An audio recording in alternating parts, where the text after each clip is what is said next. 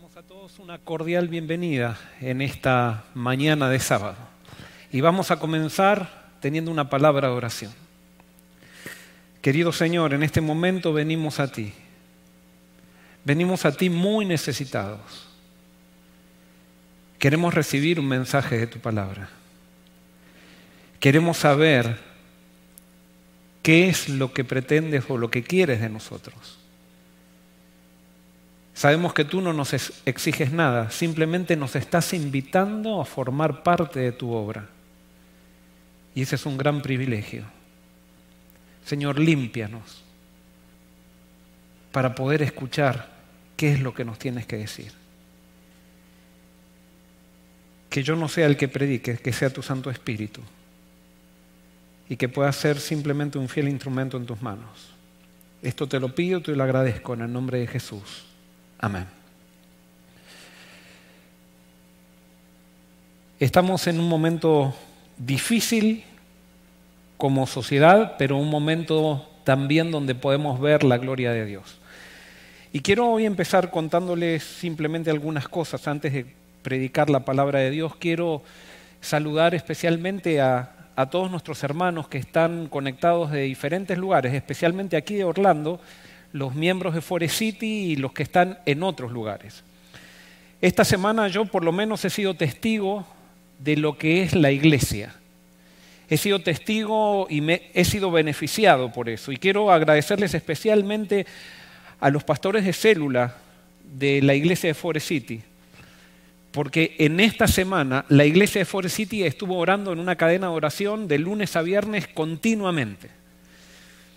Lo lindo de esto es que la iglesia de Forest City hizo esto y lo hizo con mucha seriedad, pero ah, hice una invitación a la iglesia virtual y gente de todos los países, por lo menos de habla hispana, se han unido a nosotros, hasta de Europa, de Italia, gente que habla italiano, también se han unido a nosotros en esta cadena de oración. Y esto nos dice que la iglesia de Dios trasciende una iglesia local. No es que ustedes son parte, los que se unieron a nosotros de otros países son parte de la iglesia de Forest City, sí, los consideramos parte, pero nosotros somos parte también de la iglesia de ustedes, porque esto es la iglesia mundial, es la iglesia de Dios, es el pueblo de Dios que Dios ha escogido y que está desparramado por el mundo entero. Gracias a esa gente que se unió, porque nosotros aquí en Forest City estábamos orando de lunes a, viernes, pero los hermanos del mundo, del otro, de otros países, se ofrecieron para orar sábado y domingo. Y están haciendo una cadena de oración todo el sábado durante el día de hoy y todo el domingo. Y el lunes nuevamente la iglesia de Forest City entrará en esta cadena de oración, pero como se acabaron los turnos que estábamos asignando, ahora hay gente que se está sumando de otros países que está orando encima de los turnos que ya hemos asignado a cada persona, a cada familia. Y esto es maravilloso, hermanos, porque Dios se está manifestando en su pueblo. Esto es un milagro, esto es un milagro. Y hay mucha gente que dice, esta es la señal, lo que está pasando es la señal. Yo no sé si decir si es la señal o no, pero que es algo que nos está llevando a la segunda venida de Cristo, sí lo es. Y otra de las cosas que quiero mencionar hoy de manera muy sencilla es el hecho de que estemos en cuarentena. Para mí el hecho de que estemos en cuarentena es una señal del fin del tiempo. No vuelvo, no quiero decir es la señal, pero sí es una señal del fin del tiempo. Porque ¿quién determinó esta cuarentena? Bueno, fueron los gobiernos, pero ¿por qué determinaron los gobiernos que esta cuarentena se llame cuarentena y que dure 40 días? ¿Quién lo determinó? Bueno, yo creo que esto está en el plan de Dios. Y yo sé que ustedes ya habrán conectado, ya deben saber hacia dónde estoy yendo, pero quiero mostrarles, por lo menos lo que yo he analizado bíblicamente, que el plan de la cuarentena es un plan de Dios. Y lo podemos ver por primera vez, el, tema de la cuarentena o la cuarentena creada por Dios en el diluvio. En el diluvio nosotros vemos que Noé está 40 días en el arca. Mejor estuvieron seis meses, pero 40 días estuvo lloviendo. 40 días en una crisis. ¿Quién dijo que tenía que llover 40 días? Lo determinó Dios. Dios determinó que tenía que llover 40 días. Y de alguna manera la cuarentena que Dios creó implica un cambio, un cambio de condiciones. Cuando pasó esa cuarentena de lluvia, comenzó a cambiar todo en el mundo. Y en esa cuarentena, mientras llovía, había ocho personas en el arca. Entre esas ocho personas había diferentes tipos de actitudes. Hubo aparentemente, esto no lo dice la Biblia, pero aparentemente hubo personas que aprovecharon la cuarentena para conectarse con Dios. Y hubo otras personas que simplemente aprovecharon la cuarentena para quizás pedir protección nomás, esperar que pase, como en el caso de Cam, uno de los hijos de Noé. Y no quiero detenerme en eso. Encontramos nuevamente el concepto de cuarentena en la Biblia con el pueblo de Israel. Dios saca al pueblo de Israel de Egipto, llegan a Sinaí, Dios se había propuesto que en Sinaí Dios iba a instruir al pueblo de Dios para que puedan entrar a Canaán. Y realmente el plan de Dios era que Israel entre en un, año a Canaán. Cuando estaban, llegan ahí a Sinaí, Dios le pide a Moisés que suba al monte Sinaí. Y antes de que Moisés suba al monte Sinaí, Dios se manifiesta y se revela al pueblo desde el monte Sinaí proclamando su ley. Moisés sube 40 días al monte. Otra cuarentena. Y Moisés en esa cuarentena aprovecha para recibir el mensaje de Dios y especialmente recibir el santuario recibir la gracia de Dios. Moisés subió al monte para recibir la gracia de Dios, para que Dios después le entregue una ley que en poco tiempo iba a ser quebrada. Pero lo que no se quebró fue la gracia. La ley se quebró, pero la gracia no se quebró. Eso no quiere decir que la ley desapareció, sino que el pueblo anuló la ley. Y porque el pueblo anuló la ley y eso fue pecado, Dios había establecido primero el santuario con la gracia, que eso nunca desapareció. Pero mientras Moisés estaba en el, monte Sinaí, hubo un grupo del pueblo que comenzó a, a reflexionar sobre lo que Dios había dicho días antes, pero a medida que pasaba el tiempo comenzaron a aburrirse esa cuarentena. Y comenzaron a impacientarse de esa cuarentena. Y como comenzaron a impacientarse, quisieron hacer algo concreto y comenzaron a decir, ¿qué podemos hacer? Bueno, estamos aburridos, vamos a divertirnos. Mientras que hubo un sector del pueblo, que fue una minoría, que aprovechó la cuarentena para conectarse con Dios. Ese sector del pueblo que aprovechó la cuarentena para, para conectarse con Dios fue la tribu de Leví.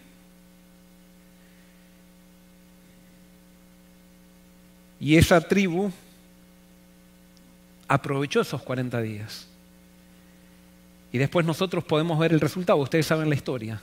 Moisés vuelve, como un símbolo, tira las, las, tablas de la ley como diciendo que el pueblo había quebrado lo que hace 40 días había prometido que no iba a quebrar. Mostrando la imposibilidad del hombre cuando hace promesas.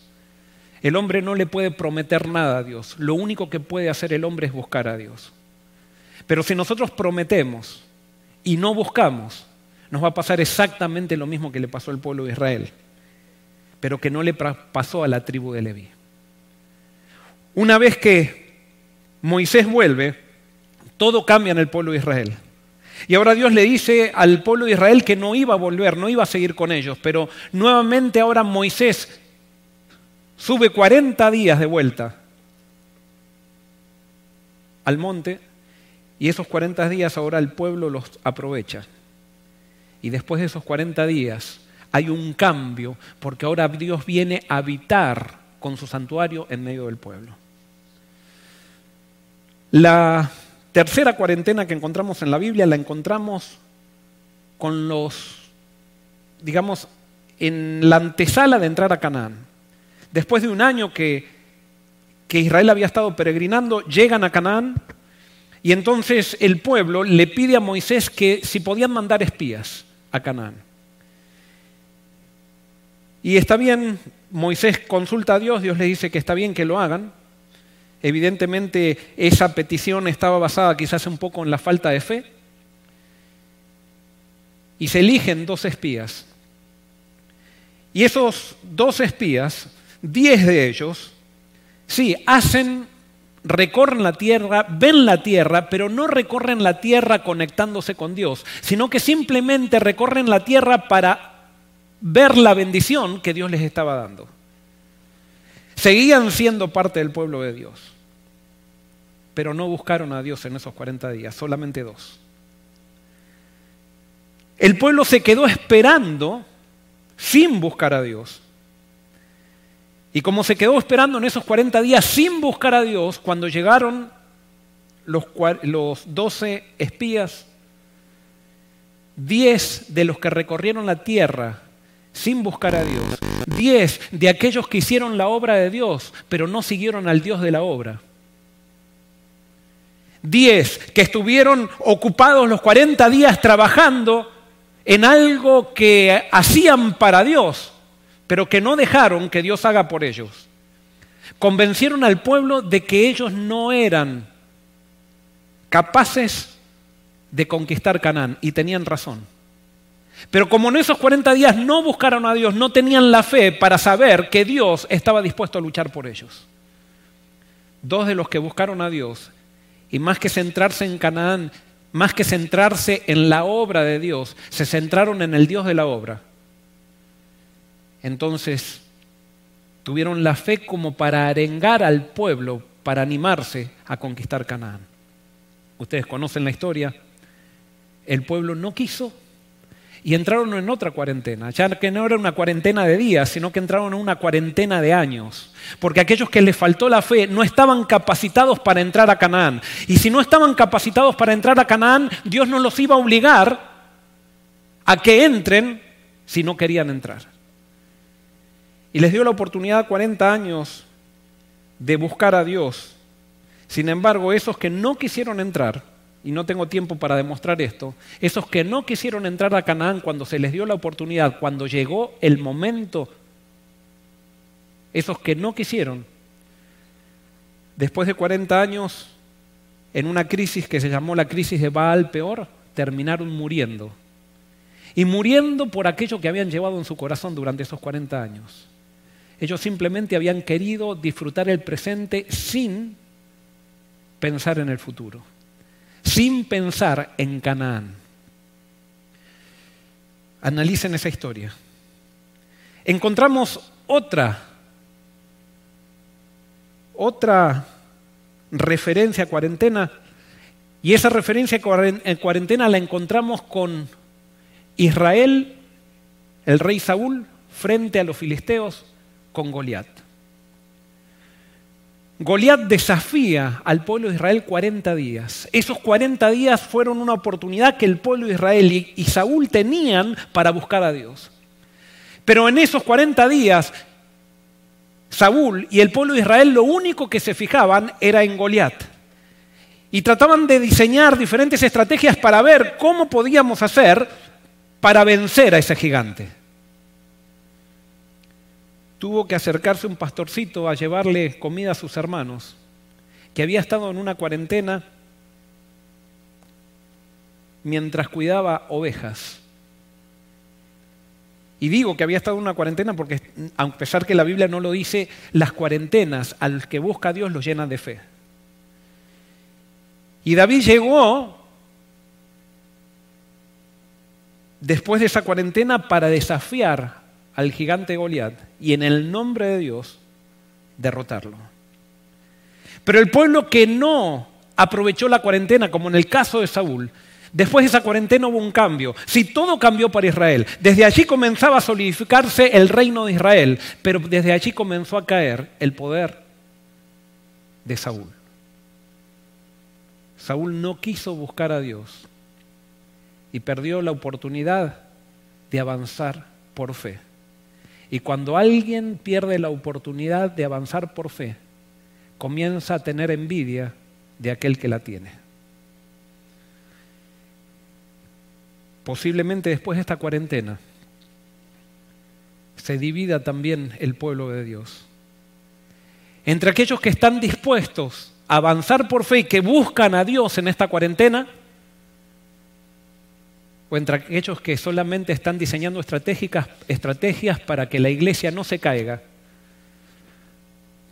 para ver cómo pueden seguir llegando las ofrendas a la iglesia, para ver cómo hacer para que podamos seguir manteniendo los edificios, pero que no están buscando a Dios o que no estamos buscando a Dios. Se va a dividir. Las cuarentenas, según la Biblia, son los momentos para buscar a Dios. Tenemos otra cuarentena. Yo la tengo todo esto, lo tengo en la Biblia, pero no tenemos tiempo, o sea, quería leer los, los pasajes bíblicos, pero tenemos otra cuarentena y esa cuarentena la tenemos con Elías. Elías es un caso diferente en esto porque esta cuarentena la tuvo que vivir solo. Elías que había estado en el monte Carmelo, que había sido un baluarte de valentía aparentemente. Después, por la amenaza de una mujer, de una mujer poderosa, se acobarda, huye. Y en su cobardía Dios lo rescata en su gracia.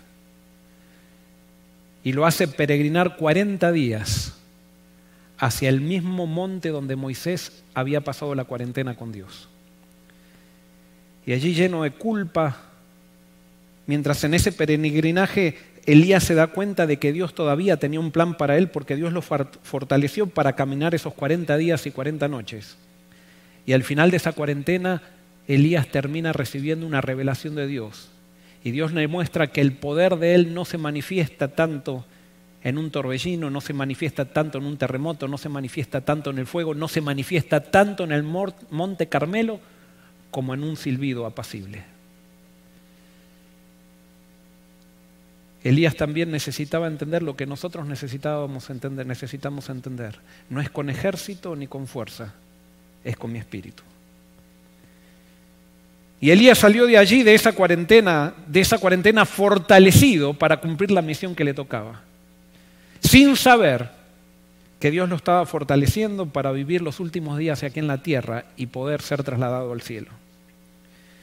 Tenemos otra cuarentena de otro profeta. No sé si se acuerdan cuál es la cuarentena, la próxima cuarentena que tenemos en la Biblia. Y la próxima cuarentena que encontramos en la Biblia la encontramos con el profeta Jonás. Dios lo llama a predicar y lo llama a predicar 40 días. Y después de esa cuarentena todo iba a cambiar en Nínive con el pueblo de Asiria. Y Dios en esa cuarentena muestra su amor, muestra su gracia. Jonás tuvo la oportunidad de buscar a Dios en esa cuarentena. Sin embargo, para lo único que se dedicó Jonás fue a predicar. Pero en esa cuarentena Jonás no recibió ningún cambio. Y sí, ahora podemos estar desesperados nosotros los pastores porque ahora hay que predicar, porque está la cuarentena, porque vino la señal, porque hay que predicar profecía, porque hay que predicar un montón de cosas. Pero acuérdate que tú puedes predicar como Jonás y no estar buscando a Dios. Jonás, que era profeta, predicó 40 días y no se encontró con Dios. Y aquellos asirios que eran totalmente sanguinarios, simplemente al escuchar el mensaje de Jonás se encontraron con Dios y se arrepintieron. ¿Qué pasaba con el profeta de Dios? Esto nos muestra que así como Elías era un cobarde y sin embargo Dios lo hizo valiente, también Dios puede elegir como profetas a personas testarudas, cabezas duras, legalistas como Jonás, que no aceptan la gracia. Y sin embargo Dios en su amor los manda a hacer una misión para que aprendan que Él es un Dios de amor. Y que se ha levantado un pueblo de Dios, se ha levantado para salvar, no para condenar a los asirios, sino para salvar a los asirios. Y de la misma manera tendríamos que aprender nosotros que esta cuarentena, en esta cuarentena recibir una revelación de Dios para entender que Dios nos ha levantado para salvar al mundo y no para condenarlo. Tenemos la próxima cuarentena que aparece en la Biblia, que está en Mateo capítulo 4, que es la cuarentena que pasó Jesús. Y en esta cuarentena Jesús busca a Dios. Pero nosotros vemos que la primera tentación lo que trataba de hacer Satanás es que Jesús quiebre esa cuarentena. Y si Jesús quebraba esa cuarentena, de alguna manera iba a quebrar su ministerio, iba a quebrar su misión, iba, nos íbamos a perder todos. Y por eso, aunque yo no quiero em, eh, magnificar demasiado esto o espiritualizarlo demasiado, pero no podemos quebrar las cuarentenas que Dios nos da, porque cuando Dios nos da una cuarentena es que nos está preparando para la misión que viene. Y Jesús fue a esa cuarentena para prepararse para la misión que venía, una misión que transformó el mundo, una misión que transformó el universo, una misión que nos hizo nacer a nosotros como iglesia. Satanás hizo lo posible para hacerle sentir a Jesús que esa cuarentena no tenía sentido. Hizo lo posible para minimizar la importancia de esa cuarentena. Hizo lo posible para hacerlo a dudar a Jesús en su llamado y hacerlo dudar de su filiación divina. Y lo mismo puede estar haciendo Satanás hoy. Hoy puede estar haciendo puede ser que Satanás esté tratando de hacerte sentir de que esto es una cosa más que está sucediendo. Es una pandemia más. Siempre hubo pandemias. No minimices los llamados que Dios te está haciendo. Y sí, es verdad, no podemos estar con miedo, pero no podemos tampoco empezar a decir esto es algo más.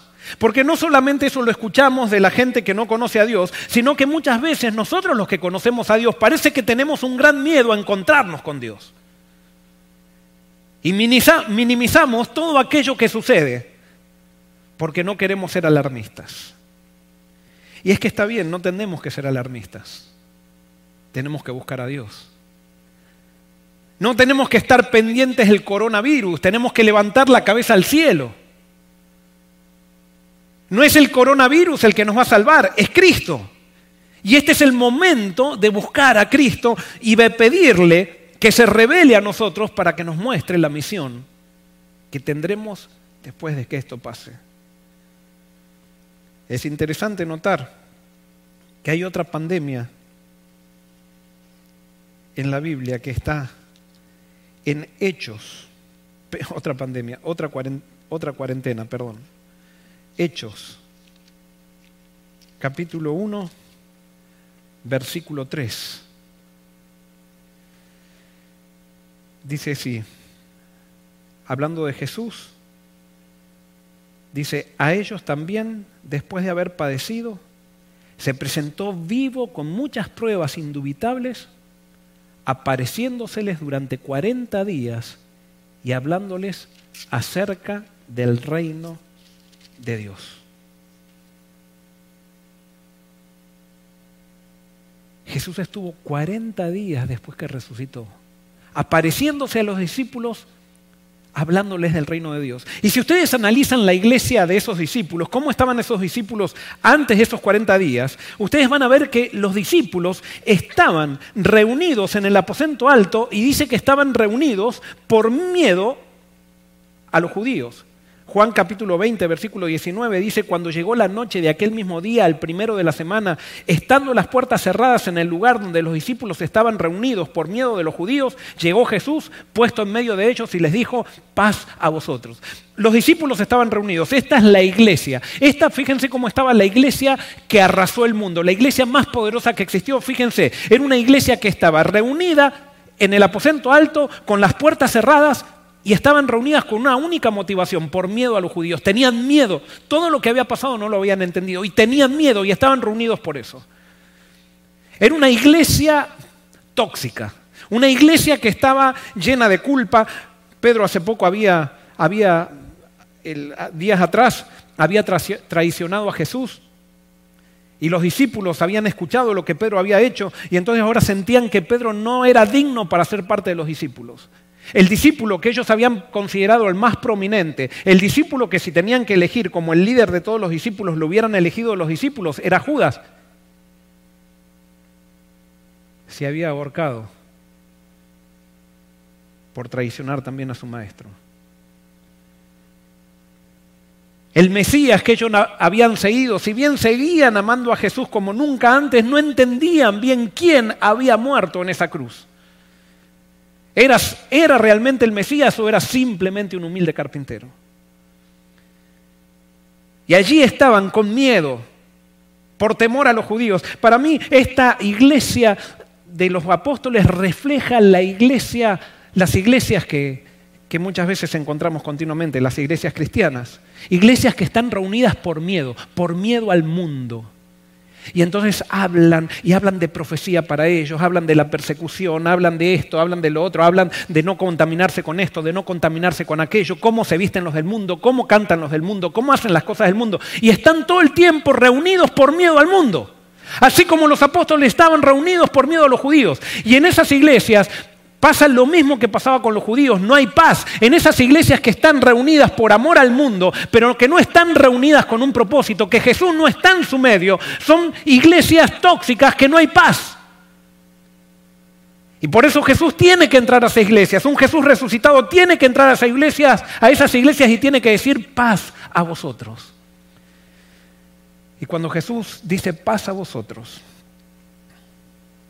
y las iglesias que estamos enfermas dejamos entrar a Jesús, Jesús en 40 días transforma esa iglesia, puede transformar esa iglesia en la iglesia más poderosa que haya existido. Y tenemos prueba de eso con los apóstoles. Jesús pasó una cuarentena con ellos, revelándose a ellos. Ellos entendieron lo que ocurrió en el Calvario y eso los preparó para la obra más grande que se tuvo alguna vez o que alguna vez la iglesia tuvo. ¿Qué son las cuarentenas en la Biblia? Las cuarentenas en la Biblia simbolizan cambio.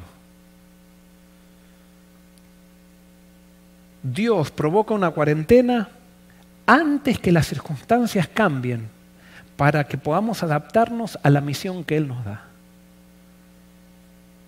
Pero siempre en esas cuarentenas hay gente que aprovecha la cuarentena y hay gente que la minimiza. Y Satanás va a tratar de que nosotros no aprovechemos esta cuarentena. Satanás va a tratar de que nosotros digamos, es una señal más. O es algo que siempre pasó. Y saben qué, yo lo único que quiero decir hoy, y este es, mi mensaje, hoy me di cuenta, quizás yo estoy equivocado, pero no, no tuve tiempo para, para investigar de dónde viene el término cuarentena que usa la sociedad. Pero me atrevo a decir que el término cuarentena viene justamente de esto. Y Dios estableció que 40 días son lo necesario para prepararnos para un cambio. ¿Quién determinó esta cuarentena? Bueno, la provocó un coronavirus. Los gobiernos decidieron que nosotros tenemos que estar en cuarentena. Pero como nosotros estudiamos en el libro de Daniel, en las profecías, el que está atrás de todo es Dios. Y no hay nada que ocurra en esta tierra que no, tenga, que no tenga un propósito escatológico para llevarnos a la compleción del evento que la Biblia predice con más, con más continuidad, que es el evento de la segunda venida de Cristo. ¿Qué vamos a hacer en esta cuarentena? Bueno, se han proclamado 100 días de oración. Nosotros aquí en la iglesia de Forest City estamos orando. Hay gente de todas partes del mundo que se unió a nosotros a orar también. Y gracias por eso, porque nos sentimos acompañados. Qué lindo es cuando la iglesia se une. Qué lindo es saber que cuando yo estoy orando hay otros orando que no conozco en otro lugar. Pero, ¿para qué vamos a orar? ¿Qué vamos a pedir? Que pase la cuarentena, que Dios nos cuide del coronavirus, que Dios nos proteja, pedir por el Espíritu Santo. Y yo simplemente ahora quiero llevarlos a Segunda de Crónicas, Segunda de Crónicas capítulo 7.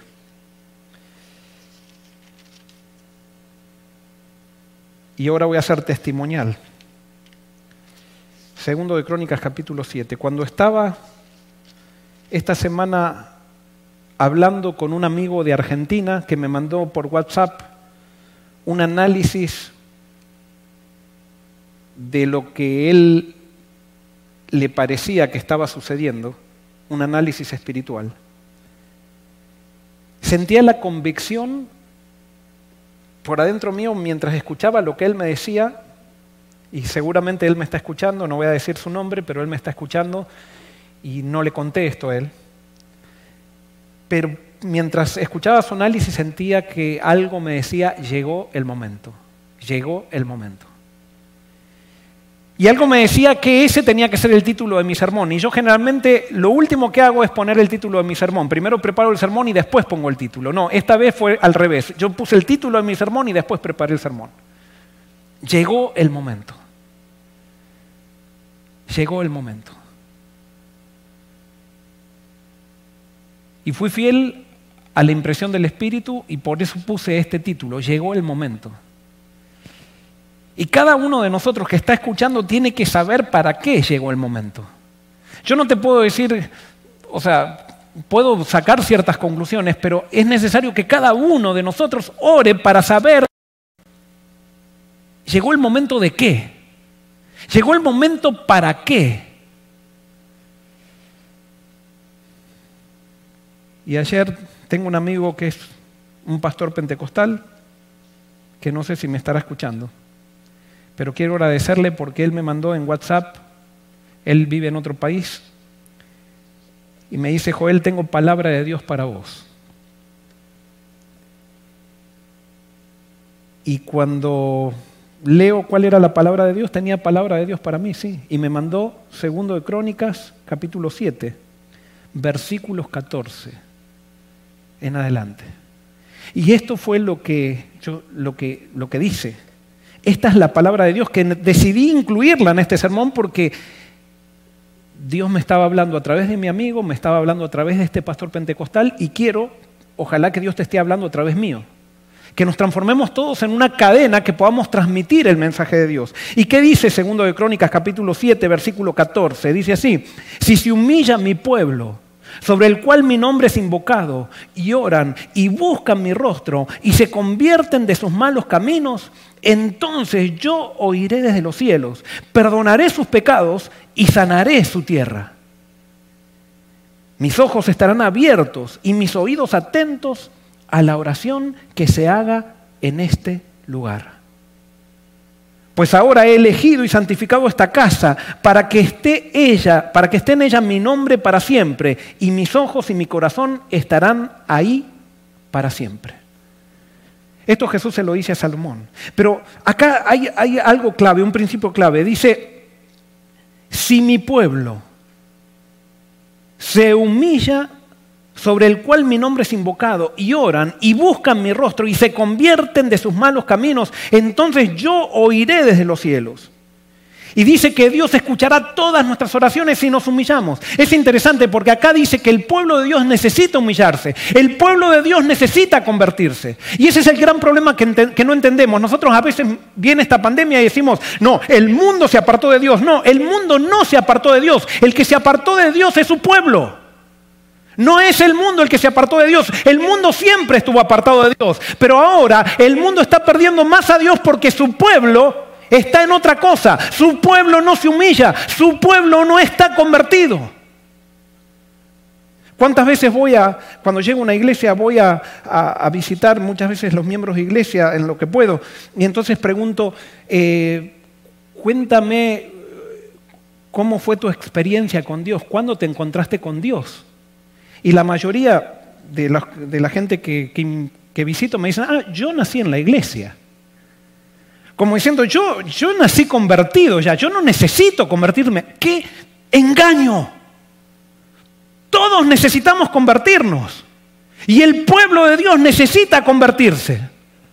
Porque todos nacemos con un problema de pecado, todos nacemos con un problema de orgullo, por más que hayamos nacido en la iglesia. Y posiblemente el hecho de haber nacido en la iglesia, a pesar de que nacemos en un hospital, pero decimos nosotros en una frase que tenemos, yo nací en la iglesia, es como que parece que no necesitamos transformación y somos los que más la necesitamos, porque lo que Dios quiere transformar es nuestro orgullo.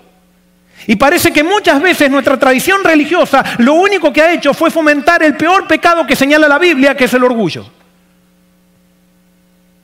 Y por eso dice, si mi pueblo se humilla, si mi pueblo se humilla,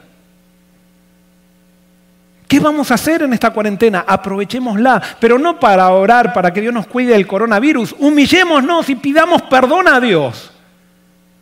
Pidamos perdón a Dios.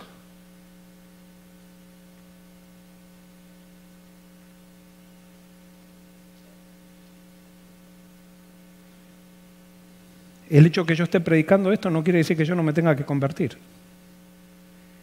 Es que Dios me ha revelado que esto es lo que tengo que predicar y que esto es lo que yo necesito en mi vida. Pidamos perdón por nuestro orgullo, pidamos perdón por nuestra soberbia, pidamos perdón porque nos hemos considerado mejores que otras personas. Pidamos perdón porque pensamos que el problema del coronavirus es por por causa del mundo, porque pensamos que el problema del SIDA es por los homosexuales, que pensamos que Sodoma y Gomorra se destruyen por causa de que fueron tan malos. No, Sodoma y Gomorra se destruyeron por causa de que Lot con su familia no fueron lo suficientemente agresivos con el poder de Dios para transformar Sodoma y Gomorra. Y no sé, quizás esa conclusión ustedes pueden pensar diferente.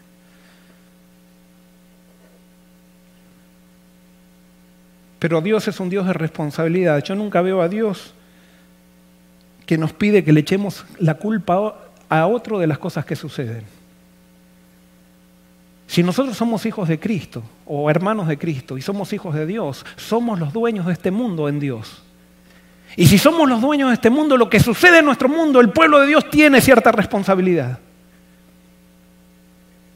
Y por eso es hora que nos humillemos como pueblo. Es más, Dios le dice a Salomón en el versículo 16, perdón, en el versículo 17, después sigue diciendo, y si tú andas delante de mí como anduvo tu padre David, y haces todas las cosas que yo te he mandado, y guardas mis estatutos y mis decretos, yo confirmaré el trono de tu reino, como pacté con David tu padre diciendo, no te faltará uno de los tuyos para que gobierne en Israel. Dios a todos nos ha dado la responsabilidad de algo. Y es impresionante la solidaridad que hay. Eso es un principio bíblico. Hay solidaridad entre lo que Dios ha puesto a mi cargo. Si Dios me dio tierra y yo peco, la tierra se contamina. Si Dios me dio soy maestro de escuela sabática y Dios me dio una escuela sabática para liderar y yo peco, mi escuela sabática se contamina. Si yo soy padre de familia o madre de familia y yo vivo una vida desordenada y yo peco, mis hijos se contaminan.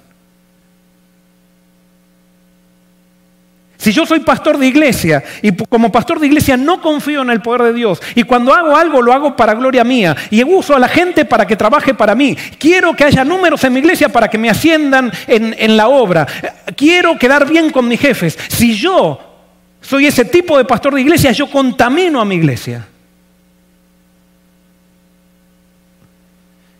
Si yo soy presidente de una conferencia de asociación, y trabajo simplemente para que mi asociación sea la que tenga mejores diezmos y más bautismos, yo estoy contaminando a mi conferencia y mi asociación. Y gloria a Dios, el, el martes, o no me acuerdo qué día, tuvimos una reunión con el presidente de la conferencia y con los pastores. Y él estableció principios que realmente yo se lo, se lo pude decir, no porque yo soy el que apruebe, el que desapruebe, porque nadie es nadie acá, todos necesitamos conversión pero siento que nos dio una lección de cuáles son los principios que tienen que ser los más importantes en esto que estamos viviendo.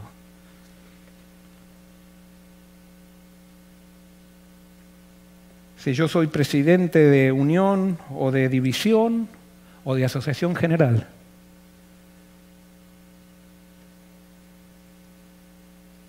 y trabajo simplemente para llevar adelante mi agenda,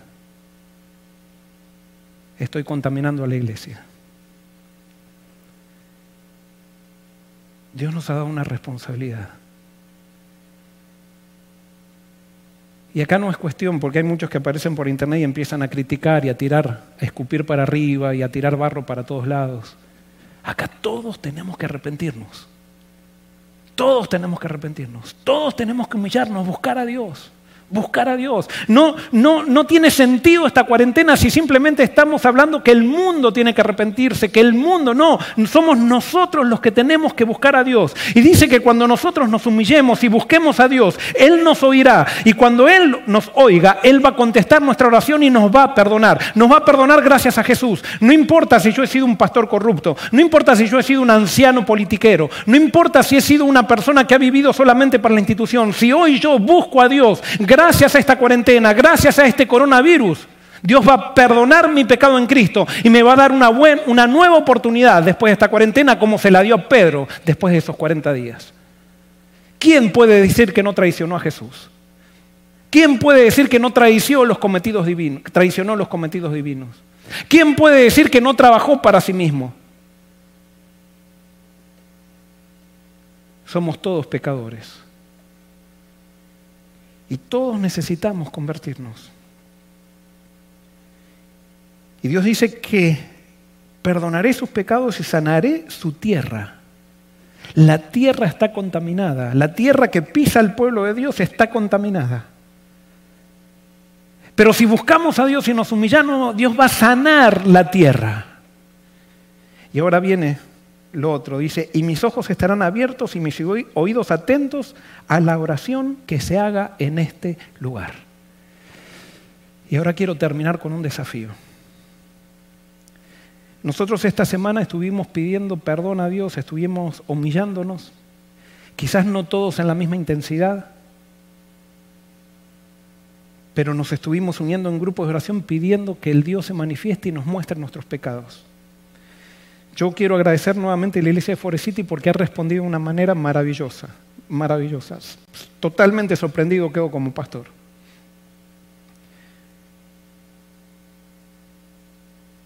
Quiero agradecer a la gente que se unió a nosotros.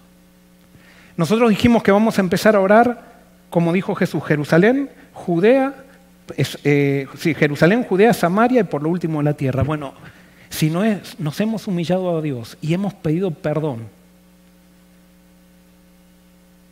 y hemos pedido perdón, quiere decir que Dios va a cumplir su promesa. Dice, mis ojos estarán abiertos y mis oídos atentos a la oración que se haga en este lugar. Dios va a empezar a escuchar nuestras oraciones. Es una promesa. ¿Qué tenemos para dar nosotros en esta pandemia? Quizás no tenemos nosotros la receta del coronavirus, el de la vacuna. Quizás no tenemos tanto dinero para solucionarle los problemas a todos los que se quedaron sin trabajo. Pero lo que podemos hacer tendríamos que hacerlo. Pero sí hay algo que tenemos. Es tenemos un Dios que si nos hemos humillado, humillado, está dispuesto a escucharnos. Y Él lo prometió. Y entonces ahora todos esos grupos que se reunieron acá en Forest City, que se reunieron en otros, en otros países, quiero hacerles un llamado.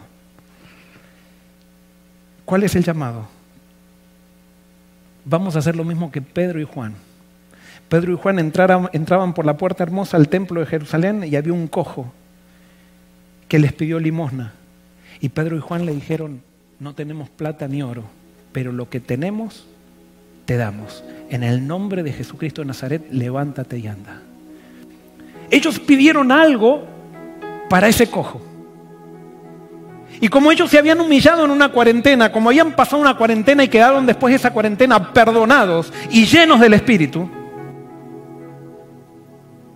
Jesús escuchó la oración que hicieron por ese cojo. No fue ni plata ni oro, no fue ni comida, era lo que el cojo necesitaba, caminar.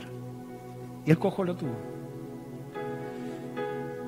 Nosotros no tenemos plata ni oro, no tenemos ni vacunas, no tenemos ni no tenemos nada. Pero tenemos un Dios que si nos hemos humillado, Él ha dado una promesa que va a contestar nuestras oraciones. Y mi propuesta es a todos aquellos que estuvieron orando en esta semana, vamos a cambiar ahora la dinámica. Hemos estado orando por nosotros. Pero la semana que viene, desde el lunes, porque todavía van a estar orando los de otros países sábado y domingo, desde el lunes vamos a agarrar nuestro teléfono y vamos a llamar a nuestro vecino Vamos a llamar a nuestro amigo, de donde sea. Vamos a llamar quizás al miembro de Forest City que no está en ninguna célula, pero que lo vemos de vez en cuando aquí, lo vamos a llamar y le vamos a decir, quiero orar por ti. Y voy a reclamar una promesa de protección por tu vida. Y pide, pídele a Dios, porque ya te humillaste y Dios dice, mis ojos estarán abiertos y mis oídos atentos a la oración que se haga de este lugar donde se han humillado y han buscado mi nombre y yo los he perdonado. No tenemos plata ni oro, pero tenemos algo que es poderoso, es la oración. Pero no es la oración que es poderosa, sino es el Dios a quien oramos. Y Él nos ha prometido. Y por eso yo te incentivo o te motivo a que empecemos a orar por otros. Pero lo hagamos concretamente, lo llamemos. Quizás es otra persona en otro país, quizás alguien que está con el coronavirus, llamémoslo. Y pidamos que la promesa de Dios se cumpla en su vida. Para aquellos que todavía no están orando, yo los invito a orar. Júntense. Pero no empiecen orando por la pandemia, comiencen orando por ustedes. Humíllense delante de Dios, humillémonos delante de Dios, pidamos el Espíritu. Yo iba a predicar sobre la parábola, iba a terminar con la parábola de las diez vírgenes, pero no hay tiempo. Pero hubo un problema que tuvieron las insensatas.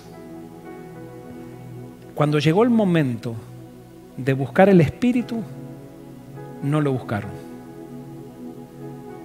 Ellos no tenían un problema con la Biblia, que era la lámpara, no tenían un problema con el novio, no tenían un problema con la doctrina, tuvieron un problema con el tiempo y el espíritu. Cuando se les dio la oportunidad de ir a comprar más de lo que necesitaban, de lo que pensaban que necesitaban, se quedaron con aquello que era solamente para pasar la cuarentena.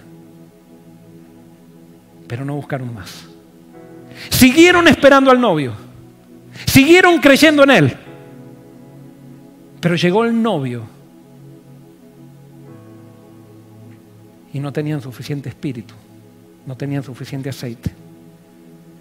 Porque en la cuarentena solamente rogaron para pasar la cuarentena. Llegó el momento de buscar a Dios para lo que viene después de la cuarentena.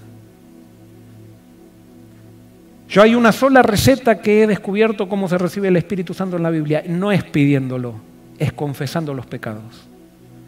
Es confesando mi orgullo.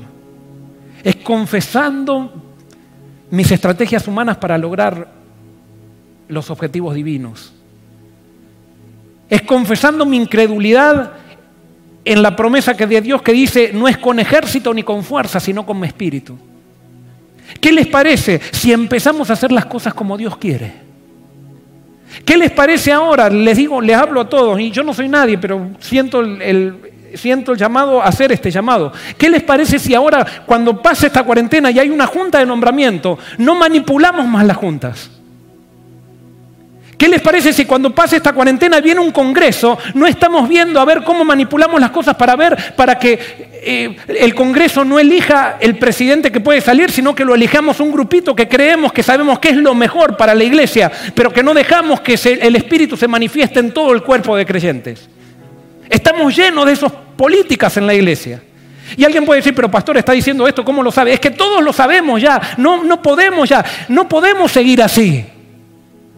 Es necesario, ha llegado el momento de que cambiemos y tenemos un Dios que está dispuesto a perdonarnos. No es cuestión de ahora que revisemos quién se equivocó, quién lo hizo, quién no lo hizo. Todos lo hemos hecho. Es necesario que nos humillemos. Es necesario que pidamos perdón. Es necesario ahora que dejemos el ejército y la fuerza y busquemos al Espíritu.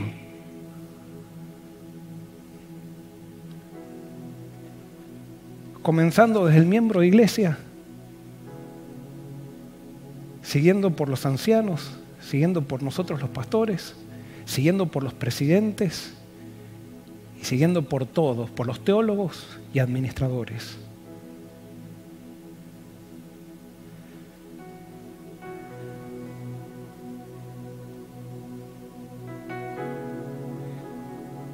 Si se humilla mi pueblo, sobre el cual mi nombre es invocado y oran y buscan mi rostro, y se convierten de sus malos caminos, entonces yo oiré desde los cielos, perdonaré sus pecados y sanaré su tierra. Eso lo prometió Dios. Yo quiero proponerte ahora que la semana que viene dejemos, sigamos orando por nosotros, eso no podemos parar, pero empecemos a orar por nuestro vecino, por nuestro tío, los llamemos por teléfono y digamos, quiero reclamar las promesas de Dios para tu vida. Cuando hagamos eso, humillados, dice Dios, mis ojos estarán abiertos y mis oídos atentos a la oración que ustedes hagan. Que Dios nos bendiga.